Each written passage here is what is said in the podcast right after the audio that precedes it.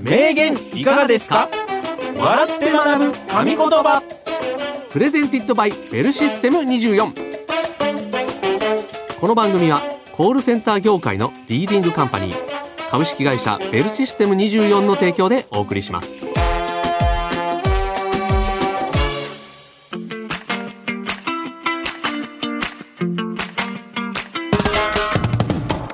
歴史上の偉人現代を生きる著名人が語った数々の名言をクイズ形式で笑って学ぶ。名言いかがですか？笑って学ぶ神言葉。コールセンターで話題になっている様々なトピックスもご紹介していきますよ。お相手はコーヒールンバの平岡幸男と。西原明宏でお送りいたします。よはいよろしくお願いします。ろしくお願いいたします。ははい名言いかがですか、うん。笑って学ぶ神言葉、はい。通称名笑でございます。はい、ということで、はいはいはいどうですか、ん。石原さん？この7月も。もう21日ですよ。夏休みに学生さんとかも入ってきますよね。あじゃあちょっとみんなのびのびとというね。感じになってきますけれども、はい。うん、宿題もあること、ね。忘れちゃダメだぞ。うん。はい。学生向けてね。学生がさんが聞いてるかもしれないからちょっと一回ね釘刺しとかないと、うんうんうんうん。はい、ね。これでねうんお父さんお母さんもうん。あの安心するでしょねう、ね、この番組を聞くことをね。夏休みにも聞いていただきたい。いただきたい。銘柄ですね。そんな勉強にもなりますからね。そうですよ、うんうんうんはい、はい。ということでですね、早速名言をご紹介していきたいと思いますが、うん。ただご紹介するのではなくクイズ形式で出題しますので皆さんも西原さんと一緒に考えてみてください、はい。えー今回はですねムーミン谷の住人スナフキンの名言特集でございます。実は私平岡ですね。先日あの新婚旅行休暇をいただきまして、はい。フィンランドスウェーデンうん。の旅行に行ってまいりました。ありがとうございます、今回スナフキン特集はい。ということで現地のムーミンワールドはい。にも行ってまいりましたので。あら。そうなんですよ。現地のスナフキンにも会ってまいりましたから。あらら。もしかしたらその現地のスナフキンが言ってた名言が今日出てるかもしれない、平岡さんあれですよね。ムーミン好きですよね。ムーミン好き。ね。うん。ムーミンはみんな好きよ。うん。いやいやすごいよ西原さん、はい。現地では、もうフィンランドの人みんなムーミン好き、子供なんて、うん。もう、ムワーンって、バスの中から言ってるんやね。ムーミンワールドに行くバスの中で。ということで、うん。ちょっとね、皆さんも、ムーミンの世界にね、浸っていただければと思っております。はいそれでは、一つ目の名言の主は、もちろんこの方。スナフキン。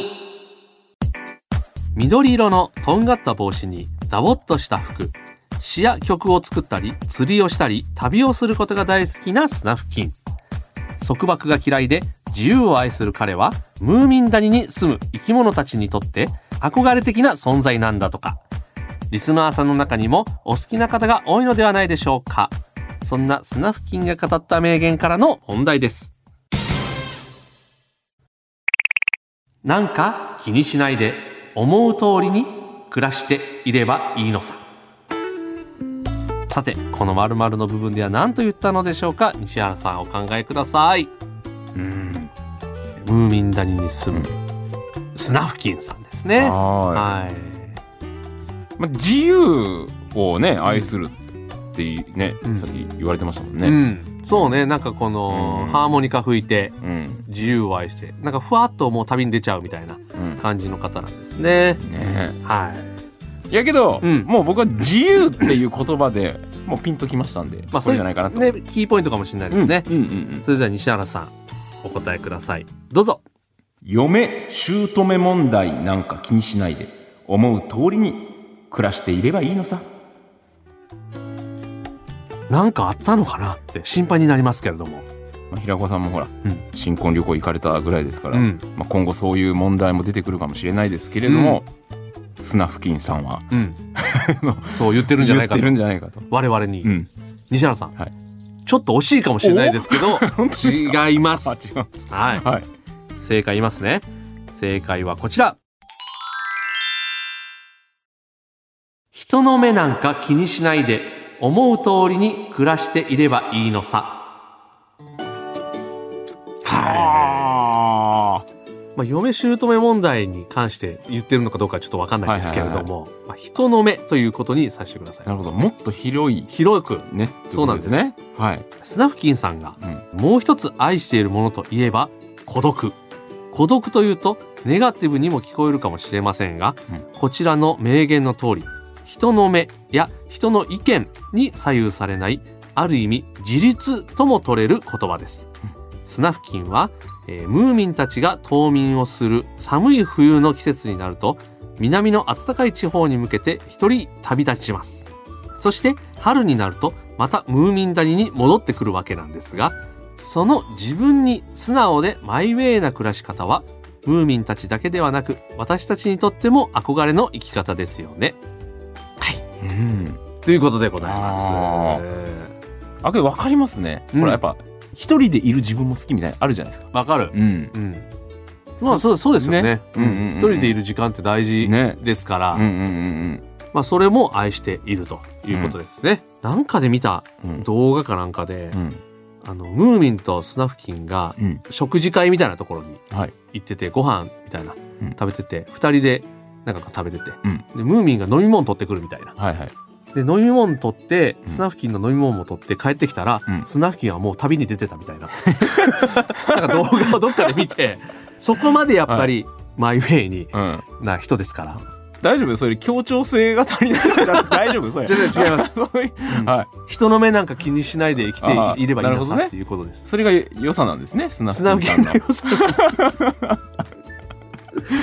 そうなんです。はい何かで見ました？う。んうんうんなので、まあ、うんとかく、こう、人の目とかね、気にしますよね。はいはいだけど、まあ、ちょっと視点を変えてみてもいいんじゃないかということですね。なるほどねはい。たまには自由にでもたまにはね自由にうんうんルールの中で自由にそうですね。はいはい。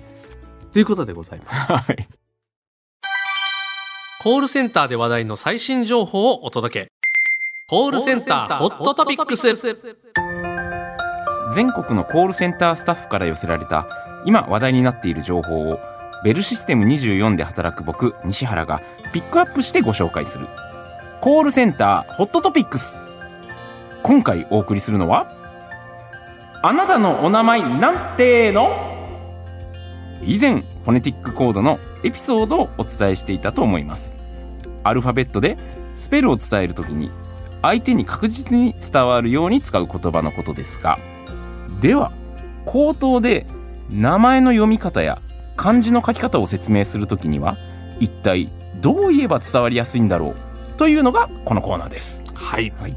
まずはコールセンターに勤める30代女性愛さんの例からお聞きください。んひろしという漢字を関口博士の博士と説明したところはいはいはい。すぐには伝わらずその場で調べてくれて「あはいこのひろしですね」と言われました。ついつい有名人の名前で説明してしまう癖があるのですが何か他にいい言い方はないでしょうか？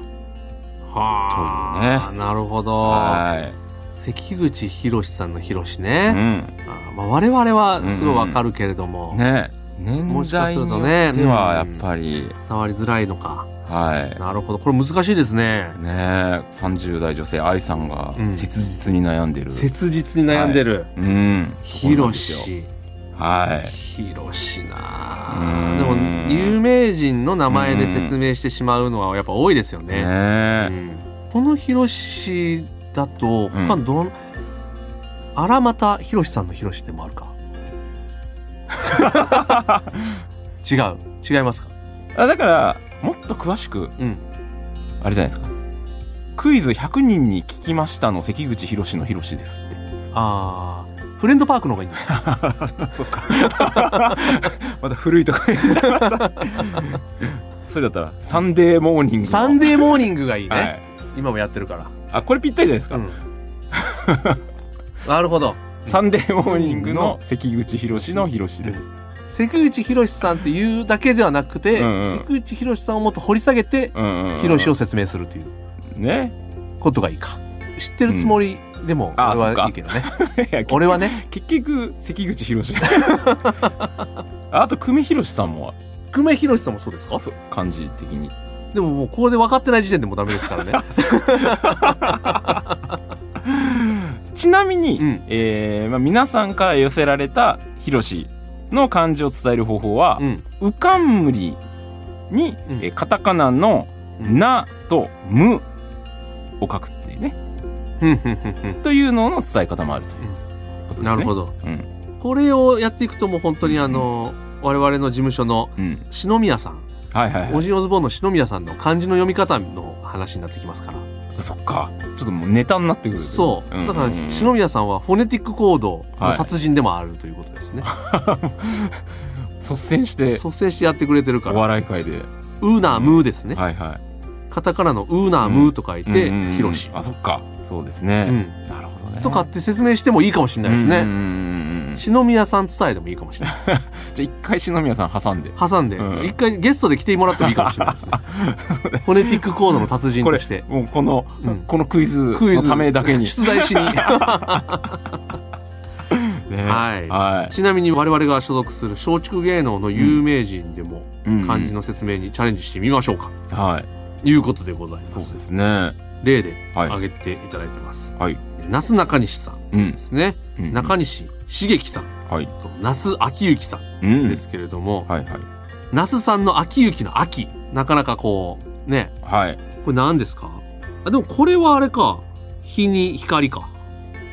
これで分かりやすいですよね、だから日光縦読み日光ですみたいあ日光や、な そうそう今見てうん。てうん。日光と書いて秋ですこれ一番わかりやすいよ。縦で読んでもらえるとね。縦であ、うん。それが理解できないとね。うんそうそうそうそうそう。ね。うん。縦に日でその下にこうと書いて、うんうんうんということですね。ね。今度那須さんにお会いした時に、うん。あの縦読み日光って言うといいですよってうん。言えますね。なるほどね。那須うん。那須高原もあるしあそうだ。日光もあるし、うん。で行くは GO 那須や日光に行こう。で那須昭之ですってなんか日光の CM が来そうですね、あと那須さんに怒られそうですね。俺の名前で遊ぶんじゃねえっつって。はい。はなど、うんうん。いろいろありますいので、ね。はい、ぜひぜひ皆さん、ね。ちょっといろいろ考えてみてえうん。えー、まあ本当のね、うん。まあ、漢字が気になる方は松竹芸能のホームページもぜひご覧ください。ありがとうございます、以上コールセンターホットトピックスでした。名言いかがですか？笑って学ぶ神言葉どうも松竹芸能所属コーヒールンバの平岡と。西原です。実は僕普段は芸人ですが20年コールセンターに勤めてるんです。えじゃあちょっと電話出てもらえますか？もしもし。お電話ありがとうございます。めちゃめちゃ噛んでるやん。そんな西原も働いてる。服装自由未経験者も安心。ウェブ面接 OK の働きやすいコールセンターといえば？ベルシステム24コールセンターで働くならベルシステム24ベルビズで検索名言いかがですか？笑って学ぶ神言葉。さてお次二つ目の名言の主もこの方。スナフキンこちらも同じくスナフキンが語った名言からの問題です、はい。早速いきましょう、うん。生きるってことはじゃないんですよ。さてこの〇〇の部分では何と言ったのでしょうか？西原さんお考えください。はあスナフキン。これはなんか確信ついてる感じうのん。雰囲気ですけれども、はいはいはいはい。じゃないんですよっていうのがすっごい僕引っかかるんですよね、なるほど。うん。普通は生きるってことは何々だうん。とかって言いそうですけど、うん。じゃない、うん。でああいう自由奔放な性格でしょ、うん。スナフキンさ、うんん、そうですちなみに、うん。これ参考になるかどうか分かりませんけれども、ん私が現地のムーミンワールドに行って、うん。スナフキンさんに会ってきて、うんうん分かったことなんですけど、はい、現地のムーミンワールドにいるスナフキンさんは、うん、身長がうん。190センチ以上あります。え高っ。でかっ。はい、びっえくりびっくりしました。思ってたのと違いますねそれ。思ってたスナフキンさんのサイズじゃなかかっ可愛らしい感じでしょ？た。なんかね、うんうんうん。みんなね同じぐらいのこのね、はいはいはいうん。ムーミンたちと同じか190以上あってでかっ。と思いましたけど。これ参考になるかどうかわかりませんよ。なるほどね、なんかスナフキンさんの性格も出てんじゃないかなっていうちょっもとうなるほどなるほど。言葉で思いつきましたね。わかりました。じゃあちょっと行きましょうか。はい。はい。それでは西原さんお答えください。どうぞ。生きるってことは僕最近洋蘭にハマってるんですじゃないんですよ。えこれスナフキンさんの名言ですよね。スナフキンさんの。洋蘭にハマってるのは僕洋蘭ハマってるんですけど、はい。スナフキンさんの名言ですよね。多分スナフキンさんは、うん。今回フィンランド行った時うんに、ちょっと自由奔放で、うん。うんなんかツッコミ気質があるのかな？ちょっと僕思ったんですよ。じゃないんですよとかって。あ、うん。なるほど。ツッコミとして言ってるんや、だから平岡さんがフィンランドに来た時うに、ん。多分スナフキンさんは、うん。あの洋蘭ハマってるんですよじゃねえんだよっていうなるほど。フィンランド語で言ってたからわからんかったけれども、って言ってくれたんじゃないかなと。190センチの長身から突っ込んでた、そう突っ込んでたって西原さん、はい。違います。違います。違いました、うん。はい。正解はうん。こちらです、生きるってことは平和じゃないんですよ。あこれはなんかねあね。気になりますね、うん。ちょっと読みますね、はい。こちらは楽しいムーミン一家という本の中で描かれたシーンである春の日にムーミンたちが拾った魔物の黒い帽子により家やムーミンたちが騒動に巻き込まれるといった内容です、うん。映画や小説のようにとはいかなくても皆さんも毎日いろいろあれこれあるのではないでしょうか。うん。思わずため息をつきたくなってしまうような時もスナフキンの姿とこの言葉生きるってことは平和じゃないんですよを胸にすれば心穏やかな時のありがたみも同時に感じられそうですと。あいうことあですね。あいろいろありますから。うん。生きるってことは平和っていうことじゃないんですよと、ないんですよと。うんいろいろあるんですようんうんうんうん。ということを言ってくれてるってことですね。なるほどね。だから穏やかな時にもっと価値がわかるみたいなことですね。そうですね。ね洋蘭をめでてもいいんですよ。あ。平和の時に。うん。でもそればっかりじゃないという。スナフキンさんがうん。自分のテントの前でうん。物語を読んでくれるっていうアトラクションありました、へえその時にうん。もしかしたらうん。言ってくれてたかもしれないです、けど全然言葉伝わってねえじゃねえかってまたうん、突っ込んでた。突っ込んでたかもしれない。わかりませんけれども、はい。そうな。ああけどねいい言葉ですね。いい言葉ですね。うん。ちょっとね、はい。だからこそ平和な時をうんうん。感じましょうとはい。いうことですね、うん。以上。名言いかがですか？でした。名言いかがですか？笑って学ぶ神言葉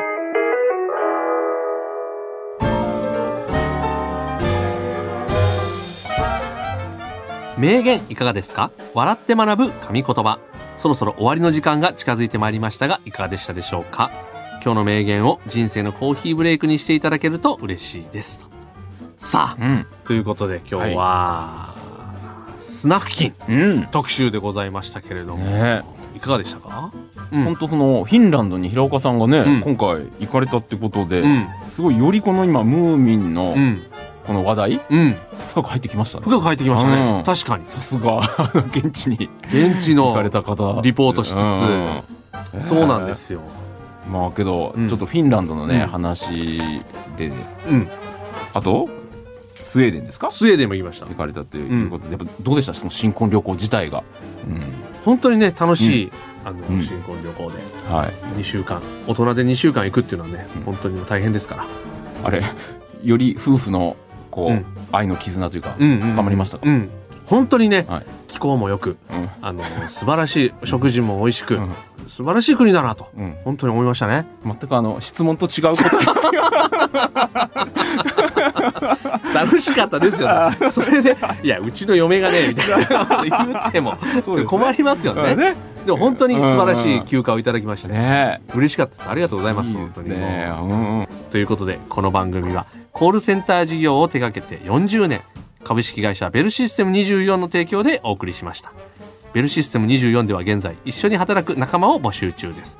気になる方は概要欄からベルシステム24のお仕事情報サイトベルビズをチェックしてみてください。それではまた来週お相手はコーヒールマの平岡幸男と西原明宏でした。